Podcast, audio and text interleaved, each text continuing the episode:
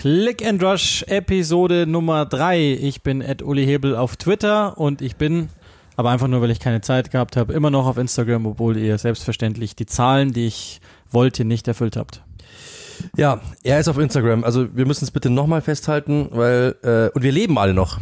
Ich finde, das ist echt äh, erwähnenswert, dass Uli auf Instagram ist und wir alle noch leben. Ähm, irgendjemand ist gnädig, die Welt gerät aus den Fugen. Irgendwas stimmt hier nicht. Ähm, ist auch so in der Premier League. Ich gebe ganz offen zu, ich war an dem Wochenende, bin ich fremdgegangen habe sehr, sehr wenig gesehen, aber logischerweise ein paar Dingen, vor denen konnte man sich jetzt nicht unbedingt verbergen. Allen voran die nächste Niederlage bei Manchester United, aber auch äh, ein paar Dinge, die bei Liverpool passieren. Es soll etwas passiert sein zwischen Conte und Tuchel und so weiter und so weiter. Wo willst du anfangen? Wir machen heute einfach ein Wünsch dir was. Ja, ich glaube im Endeffekt können wir damit gleich einsteigen, weil das war der Aufreger des Spieltages und es war das Thema des Spieltages. Ich glaube, da müssen wir, da müssen wir ran. Ich habe das Spiel nicht gesehen, auch bis, bis jetzt noch nicht, aber logischerweise ist äh, wie bei euch auch bei mir ähm, jede Timeline in jedem sozialen Netzwerk, ist auch schön, das mal sagen zu dürfen, total übergegangen von oder mit den Bildern, GIFs und dann die Weiterentwicklungen von, von den ganzen Dingern. Ähm, daher äh, logischerweise ist auch das bei mir angekommen. Das Spiel soll ja ganz gut gewesen sein, aber das ist ja eh nur noch Randaspekt.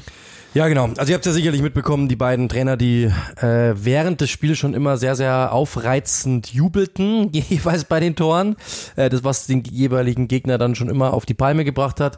Äh, dann gab es natürlich auch ein paar Aufreger vor den Toren. Ich glaube, dass wir jetzt hier nicht eine Schiedsrichterschulung machen müssen, was wann, wo, wie zählen hätte müssen oder nicht. Beim ersten kann man sagen, vielleicht war da wirklich jemand im Abseits.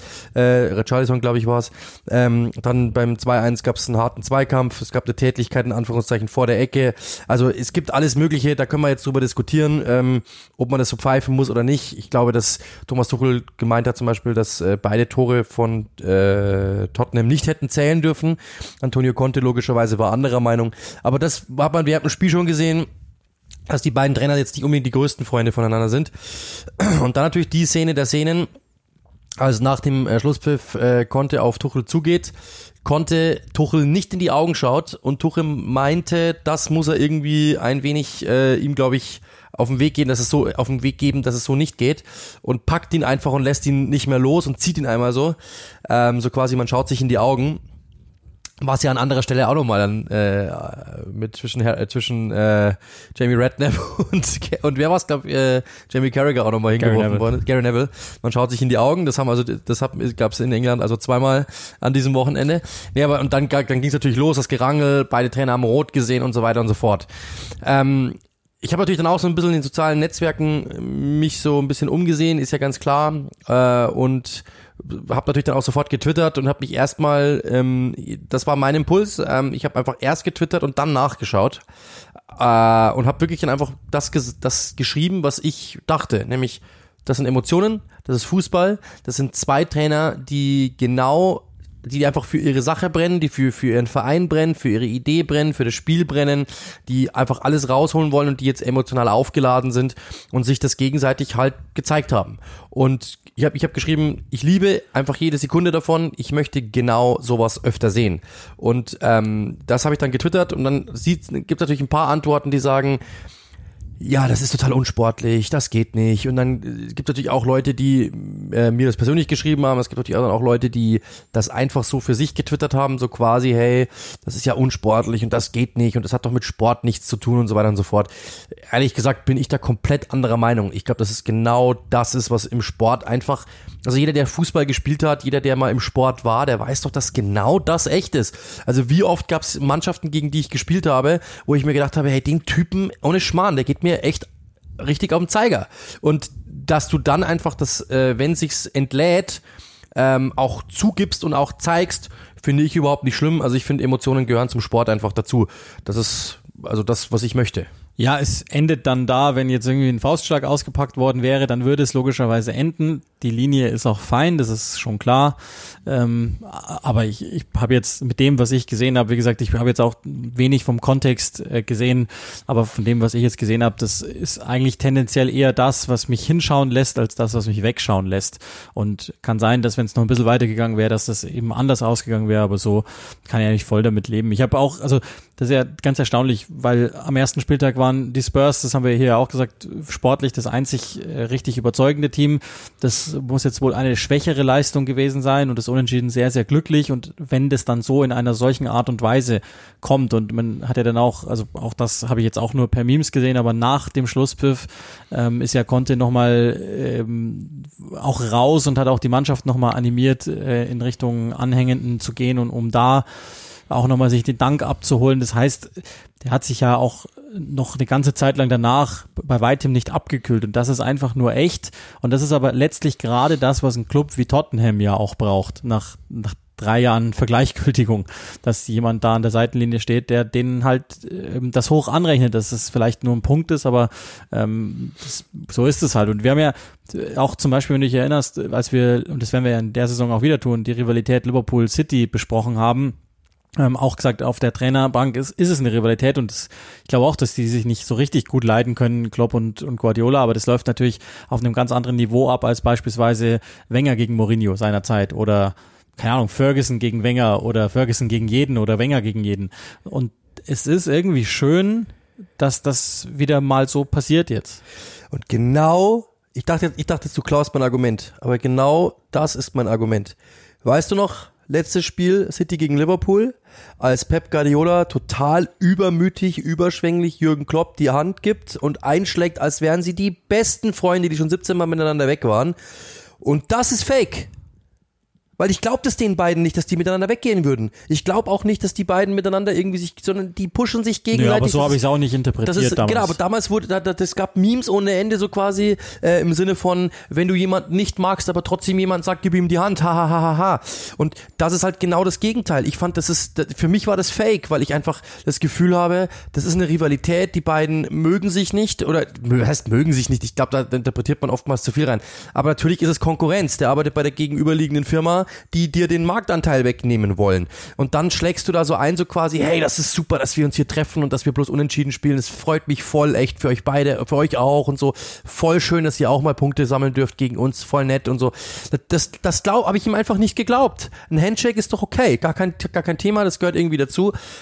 Aber das war mir zu überschwänglich für die Situation. Und dann fand ich es einfach nur fake. Und deswegen haben natürlich auch Leute das belächelt, weil sie gesagt haben, das ist einfach too much, weil das glaube ich ihm nicht. Handshake, okay, cool, aber das ist zu viel. Und jetzt sind wir da, dass Leute einfach halt logischerweise die gegenteilige Emotion einfach rauslassen. Und ich finde, dann ist es echt. Das ist eine echte Emotion gewesen. Genau das will ich im Sport doch sehen, dass zwei sich einfach das zeigen. Du hast es genau gesagt. Das haben ja die beiden Trainer dann übrigens ja auch auf den Pressekonferenzen nochmal jeweils gesagt. Ähm, wenn dort eine Faust geflogen wäre, wenn irgendjemand geschubst worden wäre, umgefallen wäre, sonst irgendetwas, dann wäre es unschön geworden. Ähm, aber das ist ja genau die Grenze. Es ist ein bisschen gerangelt worden, okay, es wurde sich gezeigt, so gut finde ich dich jetzt nicht.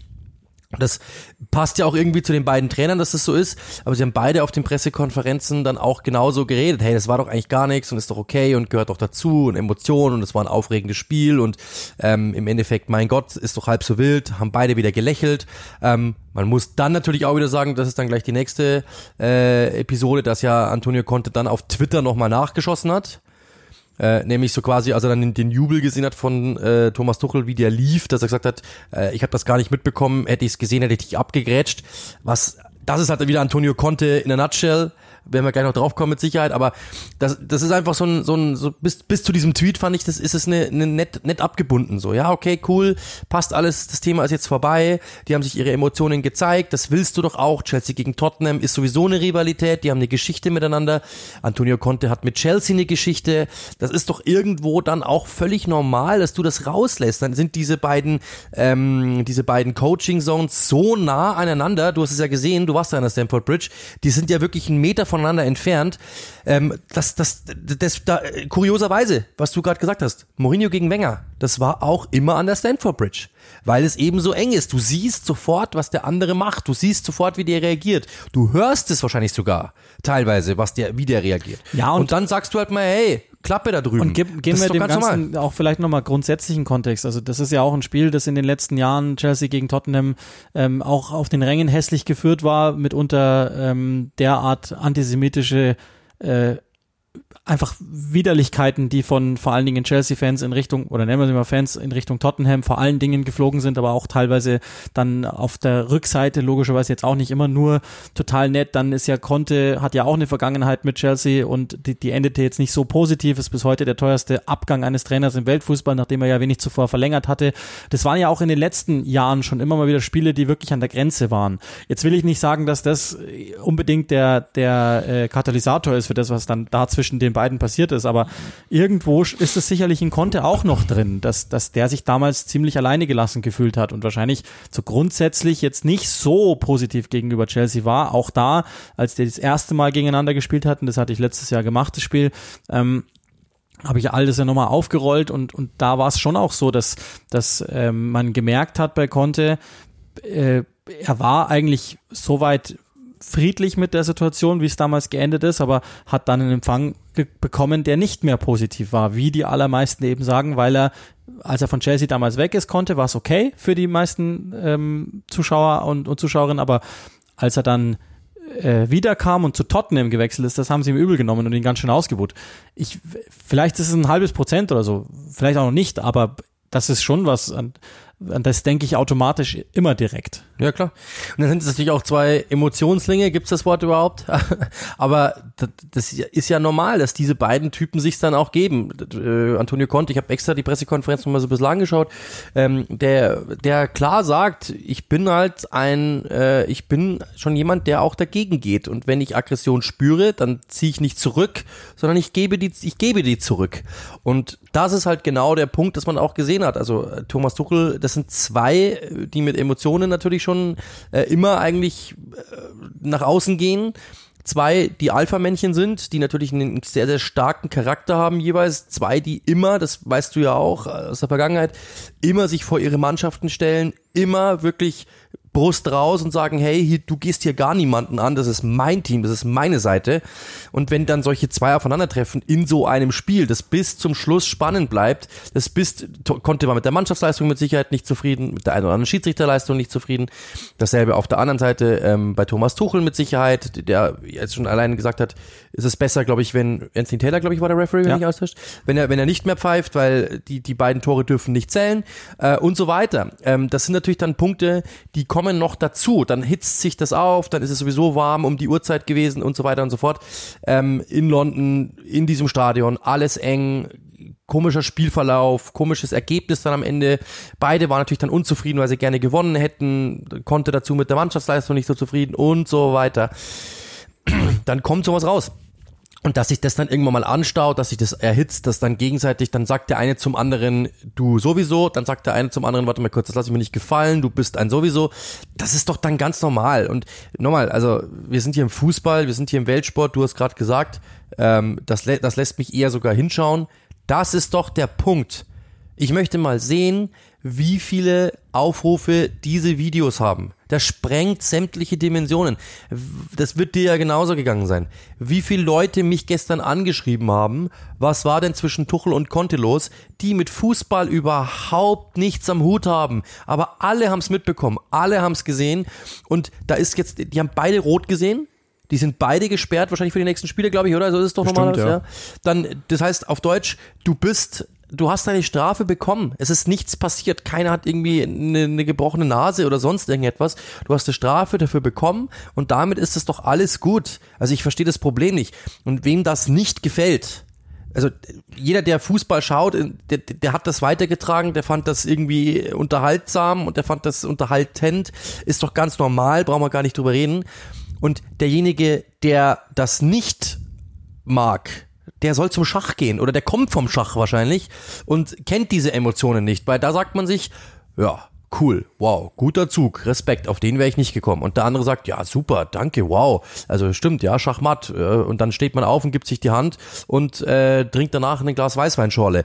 Das ist im Fußball nicht der Fall. Das ist doch genau der Punkt. Da geht's hart zur Sache und ähm, genau deswegen lieben wir, deswegen ist es doch der größte Sport der Welt, weil es genau so zur Sache geht und weil die Emotionen drin sind. Und ich habe lieber so ein Spiel, wo am Ende was passiert und wo ich sagen kann, da war alles drin, als dass man sich am Schluss nach so einem Spiel, nach einem 2 zu 2, Schiedsrichterentscheidungen, äh, Spielverlauf, Tore am Schluss, äh, Tore hätten vielleicht nicht zählen dürfen, Zweikampf, Entscheidungen, ähm, sich angestachelt. Wenn die beiden sich danach dann die Hand gegeben hätten und gesagt haben, Herr Conte, schöner Abend, vielleicht sehen wir uns bald mal wieder, ich lade Sie mal ein zum Essen, das hätte, das ist doch Quatsch.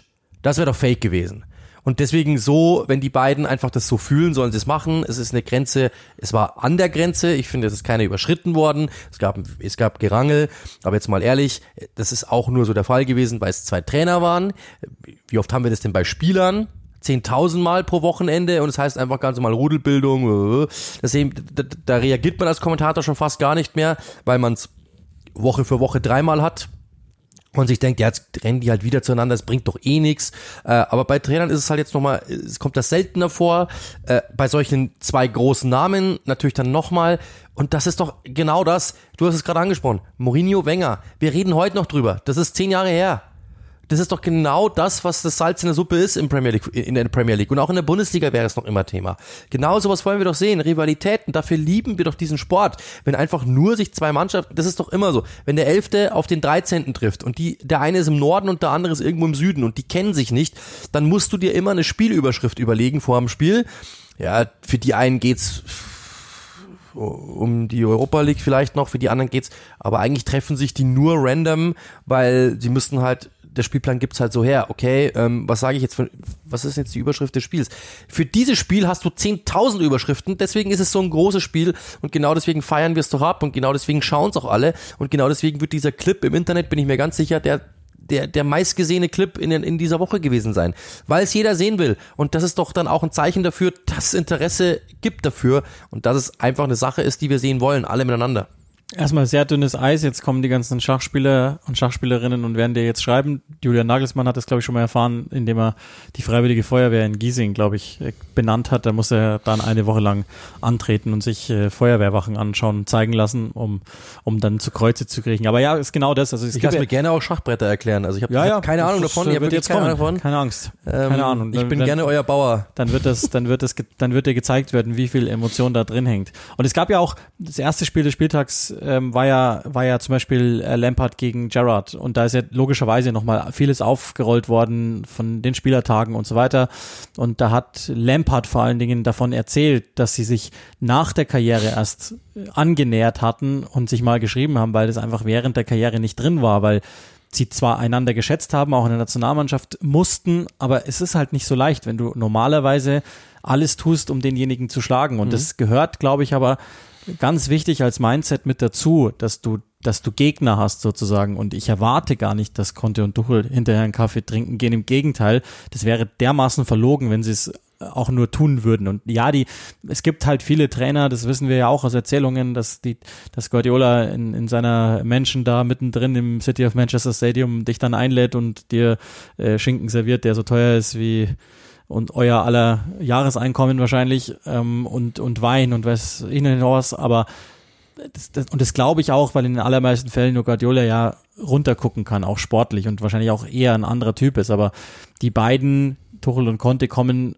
ein Stück weit über Emotionen. Das sieht man ja auch, dass, dass, dass das einfach auch, egal wie, wie alt sie noch werden, nicht loswerden. Ich möchte auch gar nicht, dass sie es loswerden, sondern ich will ja, und das wollt ihr sicherlich da draußen auch, möglichst den Menschen an der Seitenlinie sehen, der es wirklich ist und nicht irgendetwas auswendig gelernt, weichgespült ist, sondern wenn er gerade die Flasche gegen den Boden donnern will, dann bitte. Das ist ja das, was wir sehen möchten. Nicht, also ich, ich weiß nicht, euch wird es ja bei, bei Kommentatoren beispielsweise auch so gehen.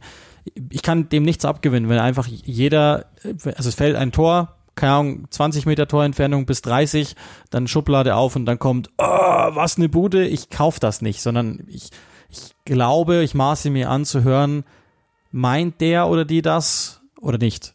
Und wenn die das oder der das wirklich fühlt, dann bin ich dabei, dann nimmt mich das mit, dann berührt mich das direkt und wenn nicht, dann nicht. Und bei Trainern ist es genauso. Es gibt ja auch die, die Gegenbeispiele von Typen, die so tun, als wären sie hoch emotional, wo ich mir denke, ja, das sieht irgendwie nach wärst du gerne, bist du aber nicht. Und deswegen, also ich, und es gibt ja immer das schöne Argument, ja, da gucken auch Kinder zu.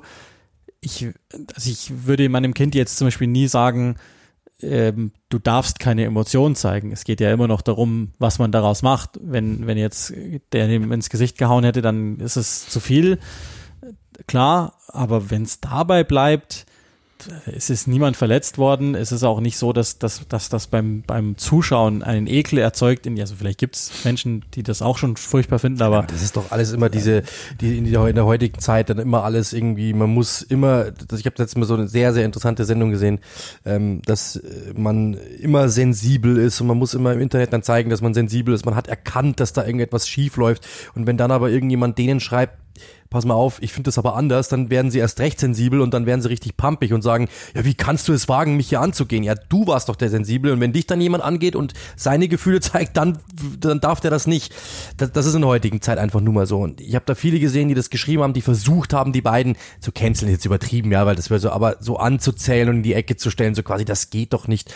Und Kinder, wenn das, wenn das der Punkt ist, dann sagst du deinem Kind, pass mal auf, danach entschuldigt man sich, dann hat das Kind sogar noch was gelernt. Äh, und am Ende des Tages ist es so, dass diese beiden Trainer einfach ihre Emotionen gezeigt haben. Und jeder einzelne Fußballer, den ich gehört habe, also zum Beispiel Jamie Carragher, Gary Neville und so weiter, die ganzen Experten auf der Insel, die haben alle gesagt, ich liebe es und ich will mehr davon sehen.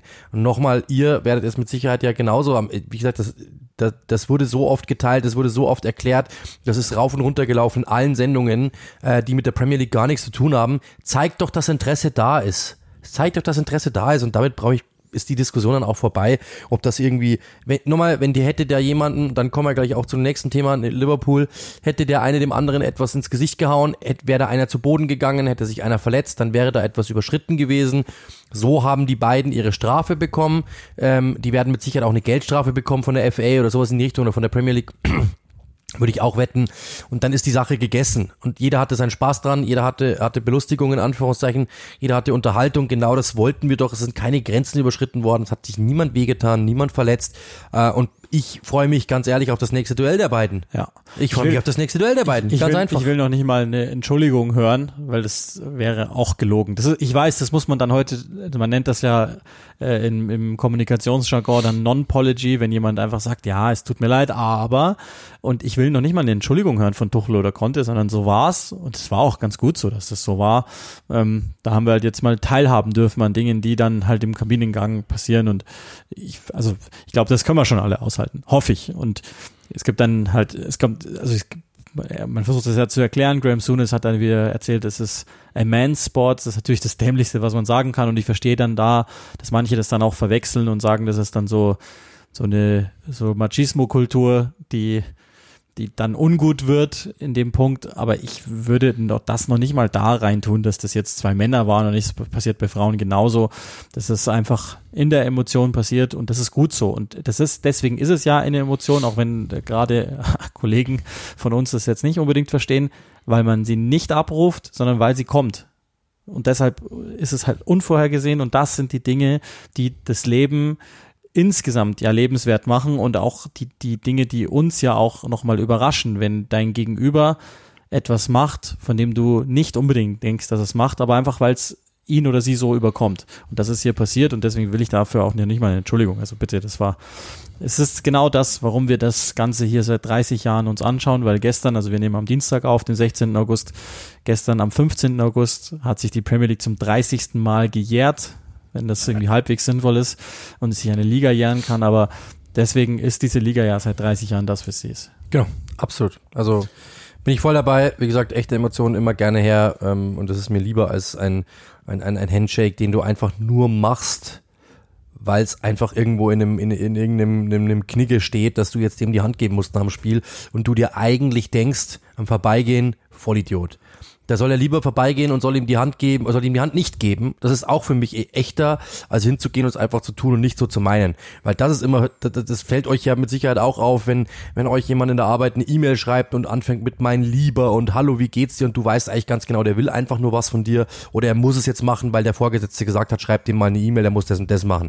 Und dann kommt immer so, ihr, ihr, ihr seid ja nicht, ihr, man ist ja nicht doof, sondern man weiß ja, mag der einen, mag der eine den anderen oder nicht. Und wenn die beiden sich nach 90 Minuten lang, wo sie sich angeschrien haben, ähm, sich danach die Hand gegeben hätten, dann hätten alle gesagt, ja, also bitte, was soll das denn jetzt? Also genau deswegen machen wir das doch und dann ist es mir lieber so ähm, und äh, wenn es alles in dem Rahmen bleibt.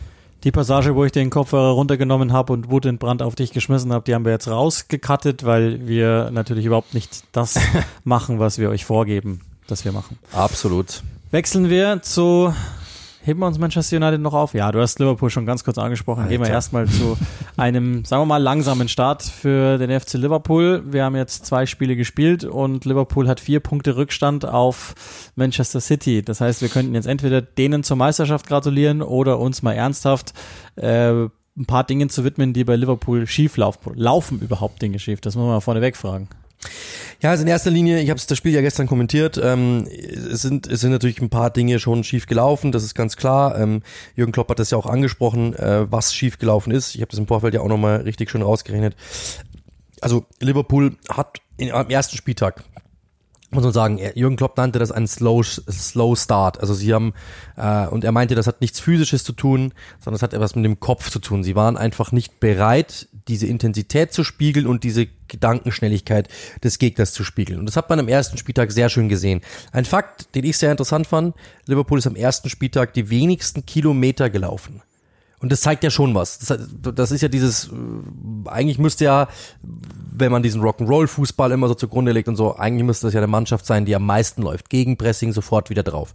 So, deswegen hat es nicht funktioniert. Fulham war einfach sehr, sehr äh, scharf, sehr giftig, sehr eklig. Und es hat, deswegen haben sie gegen Fulham einfach zwei Gegentore kassiert. Da haben sie auch äh, einmal Elfmeter verschuldet, einmal sich überspringen lassen. Okay, ist so. Zweites Spiel war anders. Es war gegen, äh, gestern gegen Crystal Palace schon zu sehen, dass sie in der ersten halben Stunde, die haben, also ich habe selten so ein engagiertes Gegenpressing gesehen von Liverpool wie da. Das hat wirklich wieder sehr, sehr gut ausgesehen. Harvey Elliott hat fast jeden Ball zurück, zurückerobert, Fabinho genauso. Die haben sofort die Bälle zurückerobert und man hat wirklich das Gefühl gehabt, okay, sie meinen es heute ernst. Sie waren gedankenschnell, sie waren äh, energetisch, alles da. Intensität, alles da. Nur äh, es hat halt einfach nicht geklappt. Sie haben das Tor nicht getroffen. Sie haben einfach nicht so eine Großchance entwickeln können, dass es einfach dann zum 1 zu 0 reicht. In dem Moment, wo das der Fall ist, ähm, dass sie, dass man das Gefühl hat, sie, sie, sie schaffen es jetzt demnächst, schaltet Crystal Palace einen Konter, sie geraten sofort in Rückstand und danach merkt man halt, okay, Crystal Palace, ähm, deswegen ist es halt einfach nicht so leicht zu erklären. Crystal Palace hat gegen Arsenal schon schwach begonnen und hat sich von Minute zu Minute reingearbeitet. Das ist eine Mannschaft, die in der Vorbereitung getrennt war. Die einen waren in Singapur, die anderen waren in England und die sich einfach noch finden muss. Aber man merkt, dass die gut zusammengestellt sind und auch gut eingestellt sind. Und dann haben die einfach auch gute Fußballer mit Eberechi Eze und mit Sahar, die diesen einen Konter einfach in Perfektion ausspielen. Sahar trifft, 1-0 aus dem überhaupt nichts. Erster Torschuss. Und dann merkt man natürlich schon, dass Liverpool dann getroffen ist, weil dann natürlich im Kopf wieder was los ist. Dass man sich denkt, warte mal kurz, das ist jetzt, ich glaube, ich habe es rausgeschrieben, ich bin mir jetzt nicht ganz sicher, ich glaube das sechste, ja, das war das sechste Mal in Folge, dass sie in Rückstand geraten. Und das aber in einem guten Spiel. Das heißt, man merkt dann schon, dass die, mit dieser Mannschaft das dann einfach was macht, weil sie natürlich sich dann denkt, jetzt haben wir es so, wir haben alles gemacht, was der Trainer sagt. Und wir sind trotzdem in Rückstand. Wie kann denn das sein? Und in dem Moment ist beim Gegner genau das gegenteilige Muster. Die dann natürlich sagen, warte mal, der Trainer hat uns gesagt, wir müssen gut verteidigen und kontern. Und das hat genauso funktioniert. Und plötzlich kriegen die ihn hoch. Ist doch ganz normal, dass dann natürlich so ein Spiel abläuft, dass sich dann Crystal Palace selbst befähigt und so weiter und so fort. Das ist doch dann ganz normal. Und dann passiert eben das, was eben die Quintessenz ist. Dann kommt David Nunez, über den wir dann extra nochmal sprechen werden. Ähm, aber das ist dann passiert und dann, dass sie dann eh nochmal mit dem Ausgleich kommen und am Schluss sogar noch wirklich eigentlich das Spiel nochmal drehen müssten in Unterzahl, ist dann einfach aller Ehren wert. Aber die Quintessenz ist eben, sie sind momentan einfach, sie, sie haben jetzt die, das mit dem Laufen wieder verstanden, okay, sie müssen mehr tun. Ähm, sie haben zum Beispiel auch nur, nur zwei Teams sind am, am ersten Spieltag weniger gesprintet, sehr untypisch für Liverpool. Sie haben nur vier Ballgewinne im letzten Drittel gehabt. Sehr untypisch für Liverpool. Gegen Fulham ist einfach alles falsch gelaufen, was falsch laufen kann. Das haben sie besser gemacht. Sie haben nur nicht getroffen. Wenn Liverpool nach 30 Minuten 1 in Führung geht, ist Crystal Palace raus. Bin ich mir ziemlich sicher. Das ist halt nicht der Fall gewesen. Und dann kommt die eine Sache, die haben wir auch schon mal angesprochen. Sie waren Thailand, Singapur, Österreich, Deutschland. Ähm, dann gab es Verletzungen ohne Ende. Das ist das Thema, worauf wir, die haben aktuell neun verletzte oder angeschlagene Spieler, mussten mit Nathaniel Phillips in der Innenverteidigung spielen. Das macht mit einer Mannschaft was. Es fehlt dort ein Thiago, es war ein Henderson nur auf der Bank, es fehlt ein Firmino wieder, das heißt, Nunes musste eher zu seinem Debüt als, als, als eigentlich gesollt, in Anführungszeichen. Und dann ist doch klar, dass diese Mannschaft getroffen ist. Jürgen Klopp sagt, hat er selber gesagt, das war eine Woche, die hat er so noch nie erlebt, weil es kam ihm nicht vor wie eine Woche, sondern es kam vor wie ein Monat, weil einfach so viel passiert ist und jeden Tag ein anderer umgefallen ist. Und es kann halt einfach eine Mannschaft dann auch mitnehmen. Ist ja ganz normal, auch in der Vorbereitung. Wie oft der wahrscheinlich im Kopf die Startelf verändern musste und dann plötzlich Nathaniel Phillips, weil Joe Gomez nicht rechtzeitig fit geworden ist dann ist das, dann ist das halt nun mal so. Da kommen ein paar Dinge zusammen, die passen einfach momentan noch nicht zusammen. Es ist sehr ereignisreich und wenn man dann zum Beispiel eben mal sieht, warum ist es bei City anders? Weil bei denen halt einfach Ruhe ist. Das einzige Thema ist, trifft Haaland oder nicht. Das ist das einzige Thema, das irgendwie einigermaßen die, die Gemüter erhitzt. Bei Liverpool gibt's jede Woche andere, ein anderes Thema momentan. Und dann läuft's halt einfach nicht so zusammen. Schwierige Vorbereitung, sehr viele Verletzte, paar Muster haben nicht gepasst. Ähm, sie haben es im ersten Spiel einfach schlecht gemacht, aber Klopp hat ein paar Dinge angesprochen, dass sie sehr häufig Firmino nicht gefunden haben das hat, ist im zweiten Spiel besser geworden. Sie haben Nunez sehr oft gefunden. Der war sehr oft in den Situationen. Dann, dass sie sehr häufig auf einer Seite gespielt haben und die in diesem Loch verharrt sind, den Ball nicht gewechselt haben, die Seite nicht gewechselt haben. Hat man wieder gesehen. Sehr gute Seitenwechsel. Sehr, sehr häufig. Dann auch, dass sie sehr, sehr wenig Flanken gesp gespielt haben. Viel besser geworden. Trent Alexander-Arnold ist in die Situation gekommen, zumindest am Anfang. Danach hat Crystal Palace besser verteidigt. Und natürlich dann auch diese Intensität. Und auch die war wieder da. Heißt, Klopp hat gesehen, woran es liegt. Er hat es angepasst. Der Spielverlauf hat Liverpool einfach nicht geschmeichelt. So ist es. Ich würd, dann durch die Verletzungen. Ich würde gar nicht, äh, ich, ich, will gar nicht so weit gehen bei diesem ganzen Liverpool-Thema. Also erstens, das ist ja klar. Spieltag Nummer eins neigt ja sowieso dazu, dass, dass man überreagiert. So haben wir es ja auch spaßeshalber gesagt. Dann lief das nicht gut, die erste Hälfte gegen Fulham und das ist mal drin. Es gibt ein paar Punkte. Ich, also aus meiner Sicht ist all das, was du jetzt sagst, äh, es gab ein paar Punkte. Man versucht ja, man muss ja irgendwas rausziehen aus dem ersten Spiel und ein paar inhaltliche Dinge rausziehen. Und ich glaube, all diese inhaltlichen Dinge passieren aber gar nicht, wenn die Attitüde stimmt. Und das Klopp das so klar angesprochen hat, war ja nur, weil alle das offensichtlich gesehen haben. Und deshalb habe ich um Liverpool überhaupt keine Sorge, weil all das, was du sagst, dass sie einfach aktiver ins Gegenpressing gehen, dass sie grundsätzlich kompakter sind, das sind ja ganz oft Dinge, die dann funktionieren, wenn jeder mit dem Kopf gleich von Anfang an voll dabei ist. Jetzt gibt's eine Sache, die kann einem Sorgen machen oder genau das Gegenteil, einem die Sorgen nehmen. Eine Woche zuvor gegen Manchester City ungleich stärkere Gegner als die beiden, die sie jetzt gespielt haben. Gegen die hat das hervorragend funktioniert. Eine Woche später nicht und noch eine Woche später zum Teil. Ganz wurscht, was ihr draus macht. Mein Punkt ist immer der gewesen, das habe ich auch überall so gesagt, wäre das etwas Strukturelles, also sprich, hätten sie ein spielerisches Problem ja, und ja. dass Einzelne da sind, weil halt Thiago fehlt, weil, keine Ahnung, äh, drei Innenverteidiger fehlen ähm, und dann sich natürlich ein bisschen was verschiebt im Spiel. Naja, Gut, klar, dass die, die Neuen vielleicht ähm, oder der Neue noch nicht ganz so eingebunden ist, dass da grundsätzlich auch in Manet jemand gegangen ist, der jetzt halt Jahre Schlüsselspieler war, okay. Aber die Attitüde, da habe ich, das ist die einzige Sache, wo ich überhaupt keine Angst habe, dass Klopp das schnell wieder hinbringt. Und äh, Teile davon hat man ja auch schon gesehen. Wäre dieses mhm. Crystal Palace 1-1 jetzt so noch dazu, wie es dann lief mit David Nunez, wäre das am, keine Ahnung, 28. Spieltag am 28. Dezember passiert, hätten alle gesagt, blöd gelaufen. Jetzt, weil sich das häuft mit den paar Rückständen und weil sie jetzt ein paar Sachen hinterhergelaufen sind, genau. die, die allerwenigsten sind ja wirklich ins Auge gegangen dann für sie, ähm, ist das, ist das jetzt klarer und die, die Wahrheit ist natürlich schon, ähm, unterm Strich hat, haben solche Ergebnisse, letztes Jahr haben ja wenig verloren, letzte Saison dazu geführt, dass sie am Ende eben nicht mehr haben auf eins stehen können, obwohl sie diesen Lauf hingelegt haben, weil City halt sich ein leichtes Polster angefressen hat. Die fangen jetzt schon viel früher an, weil City ja ihrerseits mal dazu neigte, zu Beginn nicht gleich voll da zu sein. Das tun die jetzt erstmal nicht, aber auch da äh, werden wir noch reden über Dinge, die nicht so gut funktionieren werden. Also ich will nur sagen bei Liverpool, ich habe irgendwie ich habe nicht so ein schlechtes Gefühl, wie alle das haben. Nee, ich auch nicht. Das sind jetzt, das sind jetzt zwei Spiele, wie du es gesagt hast. Eine Sache, ein Fakt ist natürlich schon bemerkenswert. Letzte Saison haben sie sechs Spiele gegen die Top 4 Teams gemacht und es gab sechs Remis. Und die waren am Ende ja. aus, ausschlaggebend. Jetzt tun sie es halt gegen die Kleinen schon, in Anführungszeichen. Das ist natürlich jetzt eine, eine dummer Querschnitt, ja, weil frühe Spiele und so. Und wir haben ja die Gründe auch erklärt. Aber erstens, Aber also erstens, aufpassen müssen sie schon. Erstens, Crystal Palace hat letztes Jahr zu Hause City geschlagen, oder? Geschlagen, glaube ich. Ich weiß nicht. Also auf jeden Fall einige Top-Ergebnisse gegen Top-6-Teams geholt. Zum Zweiten, ähm, also nur, Liverpool muss ja nur die zwei Spiele gegen City gewinnen und dann ist der Punkteabstand schon Klar, wieder. ich will es nur sagen, es, es darf nicht, ich, ich, ja, ja. ich wollte, ich wollte, genau. das ist bloß ein Fakt, der mir schon, aber ich habe, das habe ich gestern im Spiel auch gesagt, ähm, Jürgen Klopp hat es eigentlich auf den Punkt gebracht. Erstens natürlich, du kannst jetzt nicht hinstellen und sagen, ist es alles Mist, sondern du musst ja sagen, wie lösen wir es. Das ist ja ganz normal. Das heißt, er wird genau wissen, worum es geht, er wird genau wissen, was anzupacken ist. Hat er auch getan, sonst wäre die Leistung ja nicht besser geworden. Sie haben es sehr, sehr, aber, und das ist genau der Punkt, und da hat er wirklich komplett recht. Wir Journalisten und das, das ist das, was du, worauf du jetzt hinaus wolltest. Ich fasse nochmal zusammen, glaube ich, wenn ich dich richtig verstanden habe. Ähm, wir Journalisten sagen, Fakt A hat nicht funktioniert, Fakt B hat nicht funktioniert, Fakt C hat nicht funktioniert.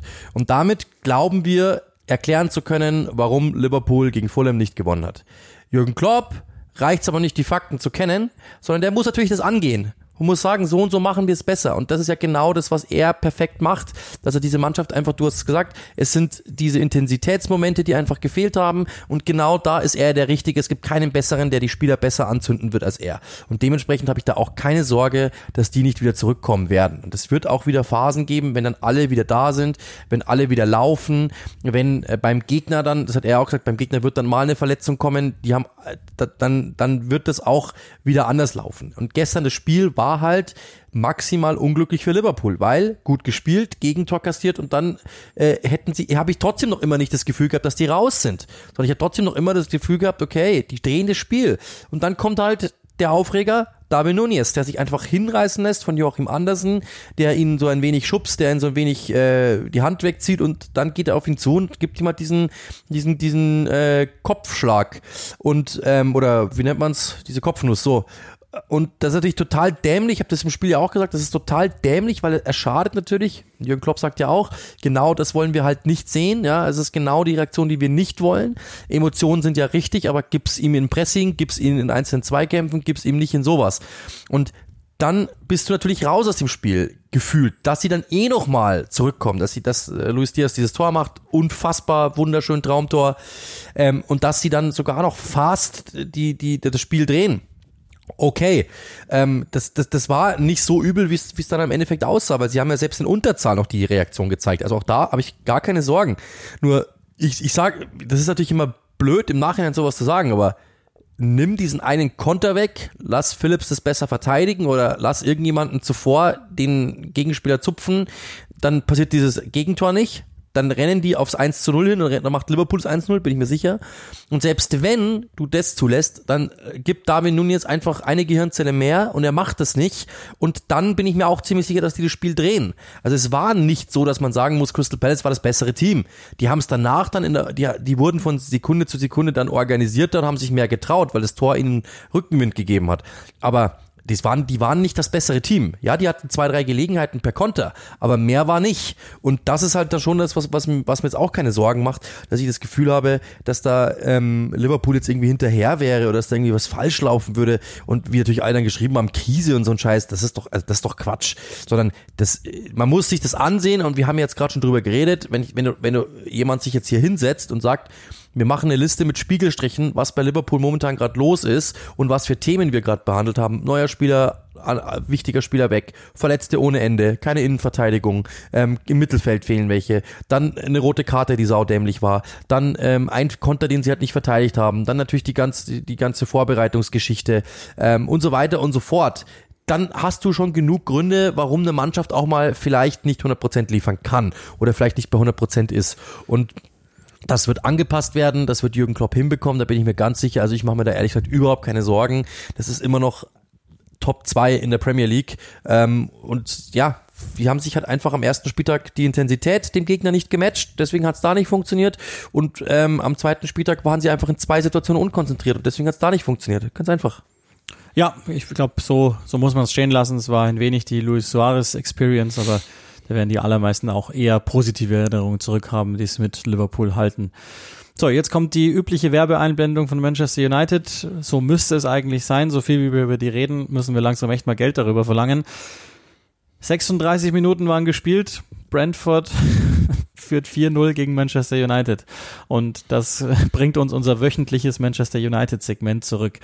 Im Wesentlichen können wir eigentlich echt copy-pasten, was wir in Folge 1 schon gesagt haben. Logischerweise muss man aber in der Dimension eine solche Niederlage schon auch nochmal besprechen. Und es gibt ja äh, logischerweise auch weitere Nachrichten, die einmal wie immer Cristiano Ronaldo betreffen und zum anderen die Spieler, die sie jetzt haben wollen. Es gibt ja, soweit ich weiß, noch keinen Vollzug bei den Namen, den wir jetzt, die, die wir letztes Mal besprochen haben. Aber Spoiler, die Namen, die wir heute besprechen werden, beziehungsweise wir müssen wahrscheinlich gar keine Namen nennen, die sind jetzt auch nicht ähm, die werden uns jetzt auch nicht zu Jubelstürmen hinreißen lassen.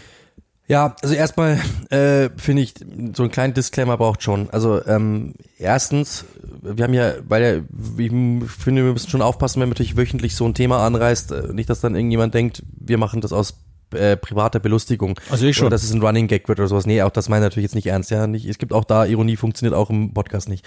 Ähm, äh, das Ding ist, wir machen das ja nicht, weil wir privat belustigt sind, sondern wenn jemand 0-4 verliert und in der Dimension von Manchester United gegen Brentford, dann muss man das ansprechen, weil ich glaube, es wäre eine Themaverfehlung, das in einem Premier League Podcast dann nicht zu erwähnen.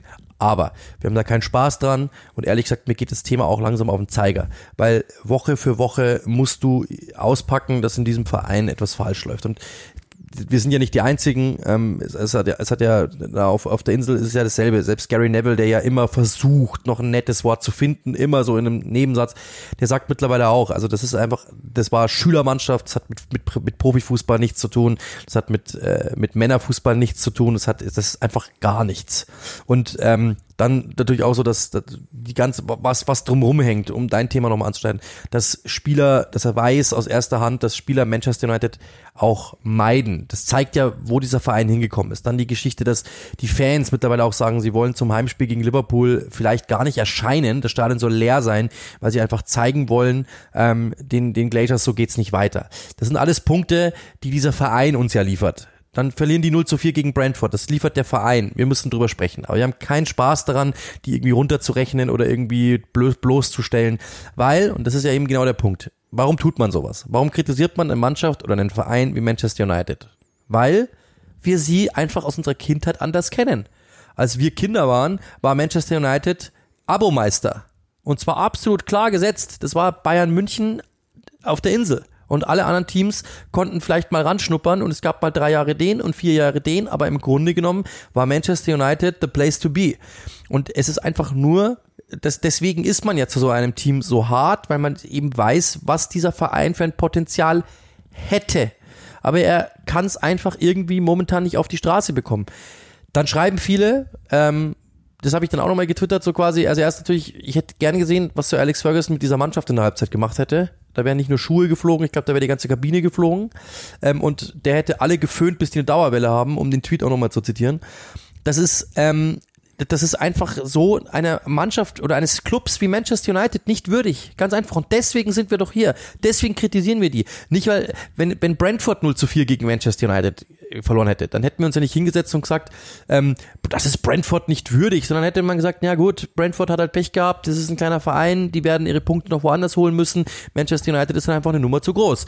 Aber so rum wird ein Schuh draus, weil wir einfach sagen müssen, seid mir bitte nicht böse, aber das ist doch einer Mannschaft wie Manchester United nicht würdig. Am zweiten Spieltag das zweite Mal verlieren, das zweite Mal einfach wirklich komplett willenlos und planlos auszusehen das ist diesem Club nicht würdig. Ganz einfach. Und deswegen sitzen wir hier und kritisieren es. Und nicht, weil wir irgendwie sagen, ähm, wir haben Spaß daran, Manchester United irgendwie zu zerpflücken oder sowas. Also das ist nicht mein Job. Ehrlich gesagt ist mir das Thema langsam irgendwie sogar echt zu viel, weil ähm, ja, es ist Woche für Woche dasselbe. Was sollst du denn sagen? Und ich habe einfach keinen Bock, auf jemanden zu spucken. Das macht mir auch keinen Spaß. Ähm, weil, und vor allem nicht zum fünften Mal auf, diese, auf, die, auf dieselbe Stelle. Das macht mir auch keinen Spaß. Aber pff, also der Verein gibt einfach momentan, du kommst ja gar noch drauf, mit, mit, mit Transfers, mit Gerüchten, mit ähm, dann auch Cristiano Ronaldo, was da für Meldungen um den herum passieren, wie, wie seine Körpersprache ist, was man so liest, was er alles macht und so und was er eben nicht macht und was er nicht mehr machen darf. Äh, der, der Verein gibt einfach Grund, ein Bild zu zeichnen, das einfach nicht eines Profiklubs in der Dimension würdig ist. Ganz einfach, sondern das ist gute Zeiten, schlechte Zeiten und dagegen ist der HSV ein Schlaraffenland. Ja, und, und das ist genau das, worauf ich, worauf ich hinaus wollte, ähm, um deswegen auch nochmal den Faden von Liverpool aufnehmend da ist es sehr wohl ein strukturelles Problem. Und ich weiß gar nicht, also das ist nicht nur Attitüde, nicht nur, die ist, auch die ist äh, ganz sicher zu bemängeln, aber in dem Fall war es all das, was wir euch letzte Woche genannt haben und es kommen jetzt auch alte Probleme wieder auf. De Geas ähm, fußballerische Unzulänglichkeiten und äh, es gab ja mal eine Phase, wo er die im Griff hatte und einfach immer nach links rausgespielt hat auf die Flanke und dann war das halt das Problem desjenigen, der da war. Zum einen. Zum anderen ähm, der einzige bislang getätigte Transfer, das ist ja ein großes Thema auf der Insel jetzt gewesen, entpuppt sich für den Moment aus Schwäche. Jamie Carragher sagt ja, dass ein Spieler in der Größe Lisandro Martinez nicht in einer Viererketten-Innenverteidigung spielen darf. Vielleicht in einer Fünferkette, hat er glaube ich nicht gesagt, aber impliziere ich jetzt mal, ähm, aber nicht in einer Viererkette. Ich glaube das nicht. Ich denke, dass das schon funktionieren kann, aber dass man natürlich das entsprechend auffangen muss. Und Thomas Frank hat ja dann auch gar kein Geheimnis draus gemacht, dass das die Idee war. Sie haben das bei Brighton gesehen, dass die nicht von hinten rausgespielt haben, sondern einfach einen langen Ball geschlagen haben und sie dachten sich, ah, Moment mal, wir haben doch eigentlich ein ganz physisches Team da vorne drin, also langer Ball und mal schauen, was passiert. Und dann sieht halt Lisandro Martinez auf, aus wie, wie Hornswoggle zu allerschlechtesten Zeiten. Und ähm, das ist halt das Problem, dass, dass es diese alten Fehler jetzt wieder vermehrt gibt, plus eben die, die wir sowieso schon kannten. Und jetzt ist es halt das, das ist ja das Problem. Ich glaube auch da, Wobei, nee, das glaube ich nicht. Wäre diese Niederlage am 26. Spieltag passiert, wäre es auch ein Problem, weil so darf das nicht sein.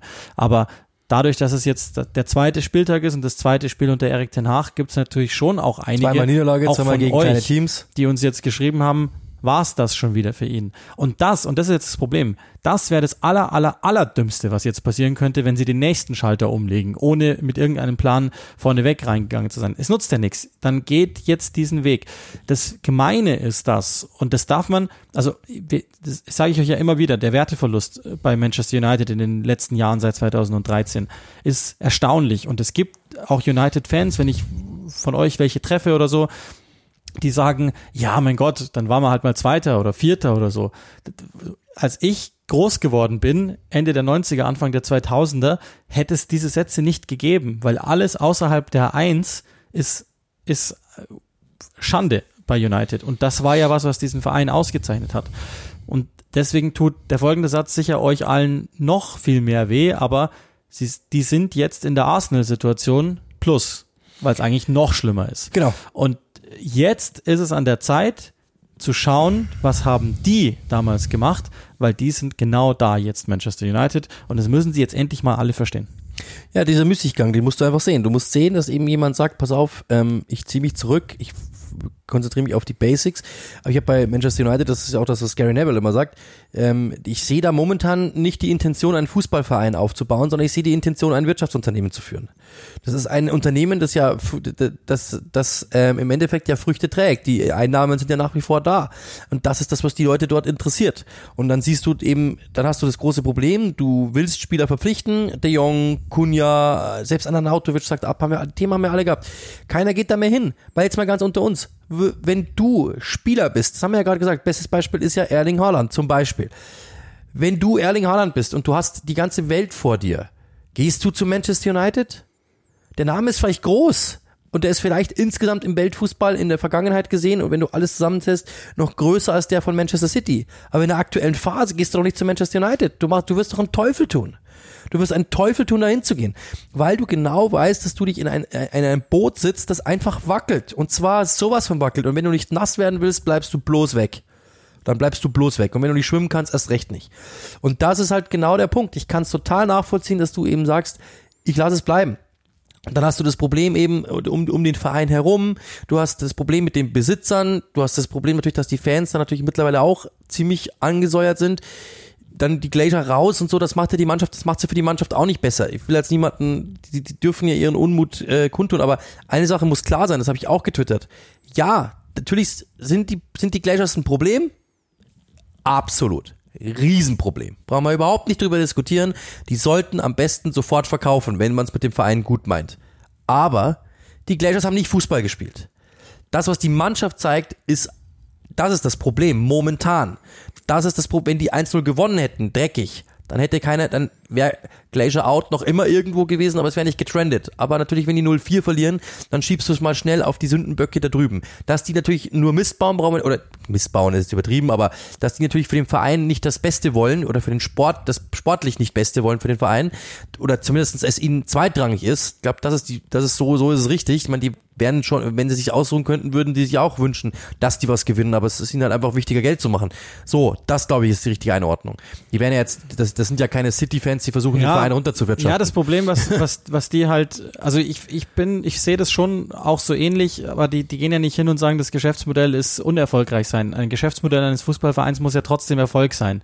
Ansonsten wird diese Marke die nächste Generation nicht mehr erleben. Weil jetzt mal ganz ernsthaft, diesen Quatsch, wer soll sich denn, wer soll sich ein Trikot von diesem Quatsch kaufen? Das ist ja Blödsinn. Und der Typ, den sie, also das ist ja auch, das ist dann auch schon die Meldung. Ich habe auch, das, ich, ich habe so dick einfach Woche für Woche zu diskutieren darüber, ist Ronaldo Problem oder Lösung. Er ist ein bisschen was von beiden. Ich glaube aber, und das soll Erik Ten Hag inzwischen auch so identifiziert haben, er ist ein großes Problem inzwischen in der Kabine. Fertig. Und es ist ja auch ein Zeichen, dass den kein Verein will. Reihenweise sagen auch schon zum Teil öffentlich die großen Clubs, nein, danke wo auch immer sie ihn hin anbieten, äh, anbieten, weil er kriegt natürlich ein gewisses Gehalt, er hat äh, eine gewisse Hybris, er denkt auch nach wie vor, dass er dies und das tun kann und er hilft auch in gewissen Punkten, aber in ganz vielen Punkten lähmt er dich auch.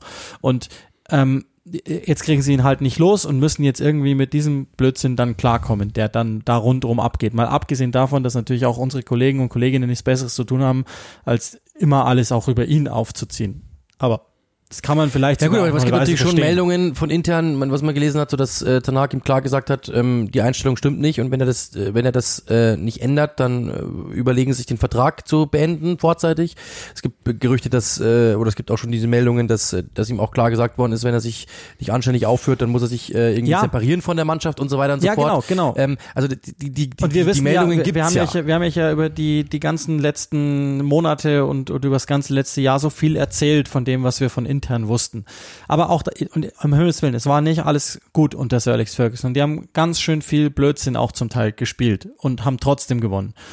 Nur, man stelle sich mal vor, dieser Zirkus wäre in der Ära Sir Alex Ferguson passiert. Dieser Spieler säße auf der Tribüne. Es ist ganz gleich, was der verdient und wie sein Name ist. Der wäre da hingegangen, hätte ihm eine Warnung von Latz geknallt und dann beim zweiten Mal ist er raus, weil niemand ist größer als Manchester United. Und wer das denkt, der ist immer nett und teilweise auch nicht so nett zur Tür begleitet worden. Und ich finde das mitunter unwürdig. Und jetzt ist natürlich die große Schwierigkeit. Wenn dann macht einer das. Es gab ja ein, dann macht's der andere auch. Ja, und es gibt und so weiter ja, und so fort. Er ist ja ein Vorbild für viele ja, Leute in der Kabine. Das haben wir euch ja auch letztes Jahr alles erzählt. Und wir wissen es ja eben nun mal, dass ähm, Trainer aber auch das politische Gewicht verstehen, wenn sie ihn auf die Bank setzen oder ihn mal eine von Latz knallen, in welcher Form auch immer. Und ähm, das ist jetzt genau das Wichtige. Gäbe es Strukturen in diesem Verein, die gibt's nicht. Gäbe es welche, dann würde ich jetzt wollen, dass alle Strukturen zu Erik Ten Hag gehen und sagen, tu, was immer nötig ist. Und wir stehen hinter dir.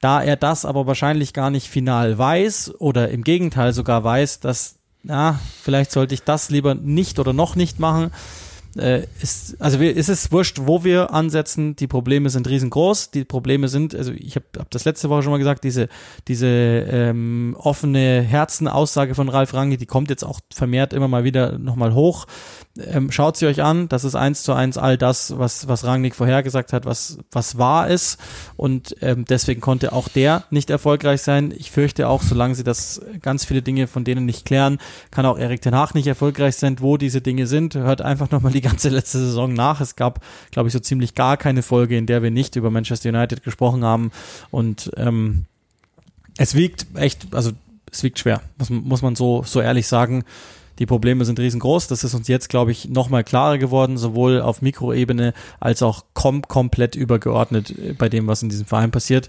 Und ähm, ja, damit es jetzt nicht wieder ein Manchester United Schwerpunkt kriegt, das Ganze, was es ja letztlich. Aber ein Satz noch, weil das, das ist, also ich verstehe ja das gut, dass, dass viele Journalisten und auch auch die auf Nachrichten basiert sind, dass die natürlich gute Zeiten und schlechte Zeiten gerne mitnehmen. Aber was mir ehrlich gesagt am, am meisten wehgetan hat, ähm, oder wo am meisten besorgniserregend für mich war, ist, dass du ja von dem, was Erik Ten Haag vorhaben soll, was man so liest, gar nichts sieht und dass die Mannschaft auch nicht einmal die Intention hat, Intensität zu zeigen. Und das sind die beiden Punkte, da kannst du alles ausblenden. Wenn du jetzt sagst, natürlich, ja, die kriegen Spieler nicht und die Besitzer und keine Führung im Verein und Cristiano und, und alles, okay, kann man, nehme alles mal beiseite. Das, was auf dem Feld passiert, zeigt jetzt zeigt mir keine Richtung, wo es hingeht, weil es ist sogar noch, äh, es sind sogar ehrlich gesagt ein paar Punkte, die unter Solskjaer gut waren, war nicht alles schlecht unter ihm. Ich glaube, jetzt wissen wir erstmal, wie gut er war, muss man nee, auch sagen. Nee, das aber du warst wenigstens Zweiter. Respekt. Nein, nein aber also wir, ich, klar, ich verstehe das, aber ich trotzdem. Ich glaube, Ole Gunnar, da, er hat viel zusammengehalten. Aber das, nee, das mag ich so nicht stehen. Also da bin ich fundamental anderer Meinung.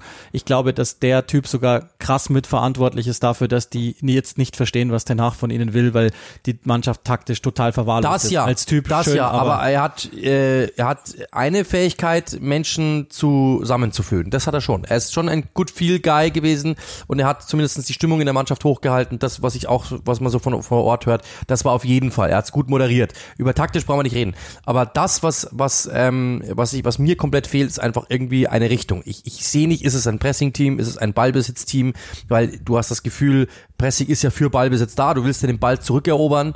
Ähm, die, die, mit Ball ist es es ist noch weniger als unter Solskjaer, es ist noch weniger als unter Rangnick. Es ist aber auch, das Pressing ist jetzt nicht irgendwie sonderlich progressiv, dass du sagst, ich will jetzt irgendwie so typisch Ajax-Fußball oder Ten Hag-Fußball.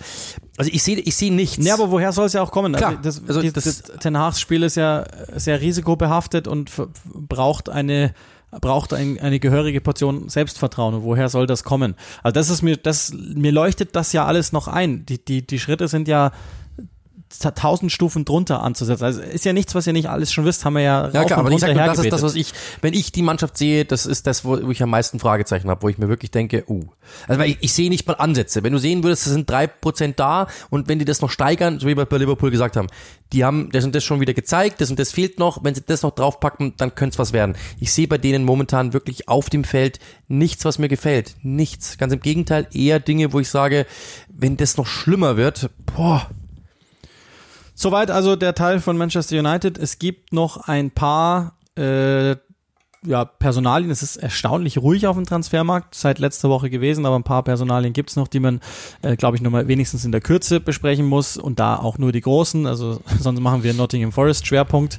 Es ist schon auch erstaunlich, was die tatsächlich ausgeben, sollen ja auch an Gibril zum Beispiel noch interessiert gewesen sein, haben verpflichtet. Nochmal, seitdem wir das letzte Mal zumindest aufgenommen haben, ähm, Kouyaté, vereinslos gewesen, den haben sie einmal aufgenommen, Remo Freuler von Atalanta Bergamo, beide fürs zentrale Mittelfeld, der eine klassischer Sechser, theoretisch auch Innenverteidiger, der andere ähm, kann 6-8 spielen ähm, und haben Joe Lolly abgegeben. Und es ist offensichtlich so, dass Nottingham Forest noch nicht mal im Ansatz fertig ist mit dem. Wir haben es euch schon mal ganz kurz gesagt, den ersten Saisonsieg haben sie. Äh, wir werden vielleicht auch irgendwann mal schwerpunktmäßig über, über die sprechen, aber der Besitzer da, ähm, ein griechischer Investor, das haben alle immer so gesehen, dass der, wenn er mal mehr Einnahmen hat, auch gerne mehr ausgibt. Im Sinne des Financial Fairplays hat er es wohl in der zweiten Liga etwas zurückhaltender gemacht oder auf eine andere Art und Weise, aber das war von vornherein klar, sollten die aufsteigen, dass die viel Geld ausgeben. Ob das sinnvoll ist oder nicht, das werden wir noch sehen. Wie schnell die dann final zusammenfinden oder eben auch nicht, das werden wir noch sehen. Aber das nur mal so zur grundsätzlichen Erklärung, damit ihr auch das schon mal als kleinen Service mitbekommen habt. Und dann gab es natürlich noch ähm, zwei sagen wir mal, größere Transfers. Ähm, es wird bei den Wolves noch was passieren. Die haben Gonzalo Gage geholt, der, also Portugiese, logisch, was muss man nicht dazu sagen. Die werden äh, Nunez holen, äh, wohl, aber das, wenn es soweit ist. Aber Everton hat noch zwei größere Transfers gemacht. Der eine, Amadou Onana, der äh, eine Saison lang jetzt bei Lille gespielt hat, da alles gemacht hat von Innenverteidigung bis 10 und auch schon sehr auffällig war im ersten Spiel, ein Tor verschuldet, eins dann total gut vorbereitet und ähm, einer der interessanteren Deals, wie ich finde, zunächst eine Laie mit Kaufoption von Connor Cody, der ja sich in Position bringen möchte für die Weltmeisterschaft bei England und gute Chancen wohl auch hat, der jetzt zu Everton geht. Das hat mich schon erstaunt, muss ich sagen. Also ich so ganz die Richtung Evertons verstehe ich wieder nicht, wenn ich ganz ehrlich bin. Ja, so ist das. Das machen sie also, also ich finde, die werden sehr langsam wieder inzwischen. Mit Tarkowski, mit Connor Cody in der Innenverteidigung. Ja gut, dann Holgate daneben, aber die werden sehr langsam und ähm, ja, am Ball geht so. Ich hätte eher erwartet, dass die vielleicht einen neuen holen. Dann hat äh, Manchester City noch Sergio Gomez verpflichtet vom RSC Anderlecht, den werdet ihr kennen. Der war mal bei Borussia Dortmund als großes Talent eingekauft. Da haben sie ihn, soweit ich das richtig verstanden habe, damals eigentlich als Zehner geholt, mehr oder weniger. Und dann ist er auch äh, immer mal wieder eher nach, nach acht gerutscht oder links außen. Und jetzt ist er inzwischen Linksverteidiger, kommt für 13 Millionen vom RSC Anderlecht. Das ist eigentlich die frei gewordene Stelle Sinchenkos, kann man sagen. Genau, soll äh, gleich auch bleiben, also nicht verliehen werden. Hat ihm gefallen, ähm, hat in diesem WM, in dieser WM, Jugend-WM, in der Phil Foden Spieler des Turniers wurde, wurde er zweitbester Spieler und äh, hat Guardiola sehr gut gefallen, Barcelona-Ausbildung und so weiter und so fort. Ähm, ist jemand für gleich, aber natürlich ein äh, Ersatzspieler. Soweit also von, von dieser Woche. Wir werden gleich euch noch äh, erzählen, wo wir nächste Woche im Einsatz sind. Ich hab, hast du eine Nachricht bekommen zum Tippspiel? Ich glaube, das können wir dann. Doch, ja, ähm, ja, es gibt, äh, die haben, ähm, äh, ich weiß gar nicht mehr, ich glaube, Ivan heißt der, glaube ich, der, der uns da geschrieben hat, ähm, der hat äh, sich sehr gefreut, dass wir das gemacht haben und der hat es auch eingetragen. Also okay, eingetragen. gut, dann müssen wir das noch machen. Ähm, ich sage euch nur vorneweg einen Infogedanken noch, äh, weil wir natürlich so halb haben fallen lassen, dass wir eventuell mit euch ähm, All or Nothing Arsenal gucken äh, über Twitch und weil das demselben Unternehmen angehört, ist es wohl möglich, das haben dankenswerterweise ein paar Leute geschrieben, dass man den Bildschirm teilt, weil das dann rechtetechnisch gar kein Problem ist. Das heißt, das könnten wir sogar wirklich miteinander angucken. Kann ja sein, dass dann so Ende September in der Länderspielpause das dann brauchbar wäre, dass wir mal eine Episode zusammen gucken, mal sehen, wie es euch gefällt, ob das überhaupt funktioniert mit sowas. Und dann, ähm, ja, können wir immer noch mal weiterschauen, ob wir eine zweite und eine dritte auch noch mal gucken. Aber das ist mal so die grundsätzliche Idee, würde ich behaupten. Ähm, wo bist du am Wochenende im Einsatz? Dann habe ich nämlich nur ein bisschen Zeit, Spieltag 3 aufzurufen zum Tippen. Ähm, tatsächlich nur ein Spiel, also es ist äh, sehr simpel. Äh, ich bin am Samstag gleich im Einsatz bei Tottenham gegen Wolverhampton. Ähm, das sind irgendwie komische Spielzeiten und, und Anschlusszeiten irgendwie und wenige Spiele am Sonntag, deswegen habe ich da keins bekommen. Äh, nur ein Spiel Tottenham gegen äh, Wolverhampton.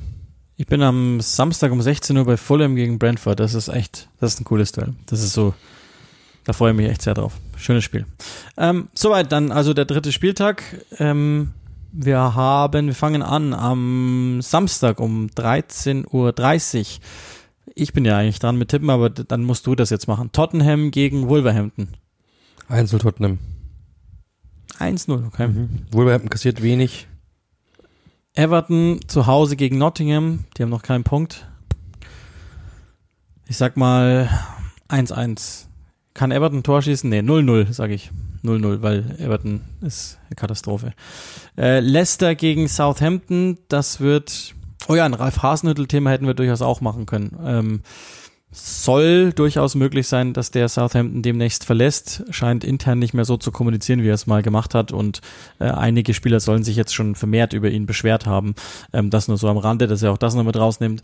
Ich sag, Leicester schlägt Southampton. Nee, diesmal gewinnt Southampton. Ich mache einfach mal Auswärtssieg 1 zu 2. Keine Ahnung. Fulham gegen Brentford wünsche ich mir ein knackiges 2 zu 2. Crystal Palace gegen Aston Villa. Das wird ein. Gibt es schon eine Krise bei Palace? Das wird ein 1-1, behaupte ich einfach mal. Bournemouth Arsenal, das wird eine klare Sache pro Arsenal. Äh, 1-3. West Ham gegen Brighton, das wird ein 0-0. Dann sind wir schon beim zweiten 15 Uhr Spiel am Sonntag Leeds gegen Chelsea 1-3. Newcastle gegen City 0-2, sage ich. Und dann haben wir Hashtag MOTW, Motv. Manchester United gegen Liverpool wird unser Match of the Week sein. Das wird ein. Jetzt bin ich gespannt. Ja, eigentlich ist das ist der geilste, der geilste äh, Saisonstart, den man haben kann aus United Sicht. Ich will, aber jetzt mal ganz ehrlich, beide Mannschaften noch ohne Sieg Ja. United sogar nicht mal mit einem Punkt. Also, also auf die, das ist ein Duell, ja, das, äh, das lahm, ist super. Das, das, ist super, da ist alles drin. Aber also ich, also ich will auch, dass die Welt brennt. Deswegen 0-3. Okay. Liverpool gewinnt in am Old Trafford. Ich will, ich will es einfach sehen. Ich möchte einfach wissen, was passiert. Und dann, dann haben wir ja noch ein paar Tage im Transferfenster und dann kommen die, also Matthäus Kunja ist auch eine sensationelle Meldung. So, so, so gern ich diesen Spieler sehe auf eine Weise, das ist die Verzweiflung. Deswegen, ähm, ja. Nicht das, was sie brauchen. Charakterlich nicht. Nee. Spielerisch nicht. Es ist, es ist echt erstaunlich, welches Bild die abgeben. Gut, ähm, Soweit also von Episode Nummer drei aus dieser Woche. Wir hören uns nächste Woche, würde ich sagen. Bis dahin wünschen wir euch eine schöne Woche. Peace.